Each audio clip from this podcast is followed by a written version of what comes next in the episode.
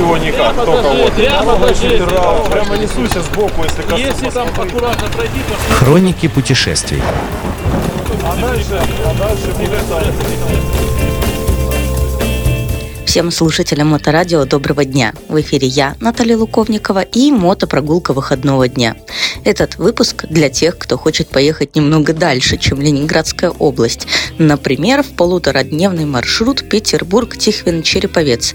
Такая поездка точно принесет пару находок, одной из которых может быть церковь Введения Пресвятой Богородицы во храм, также известная как Введенская церковь или Богородицкая церковь в селе Лохта.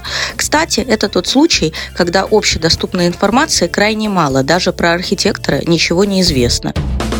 Церковь построена в царствование императрицы Екатерины Алексеевны по усердию лейб-гвардии отставного прапорщика Василия Сназина и достроена окончательно в 1779 году. Представляет из себя она каменную трехпрестольную церковь в стиле барокко.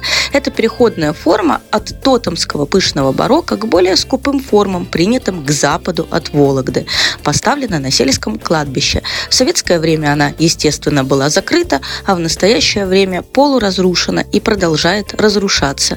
Такая вот совсем небольшая церковь в небольшом приходе. Зачем же ехать? Ну хотя бы посмотреть, как ажурно сложены кирпичи. Барокко ведь все же. Да и время не щадит такие места. Чтобы посмотреть церковь, ехать нужно слегка даже за Череповец. То есть это точно порядка 600 километров от Петербурга, и лучше выбираться не на один день. По пути можно еще много чего интересного увидеть, да хотя бы в том же Тихвине. На этом на самом деле все. С вами была я, Наталья Луковникова. До новых встреч на волне Моторадио. Хроники путешествий.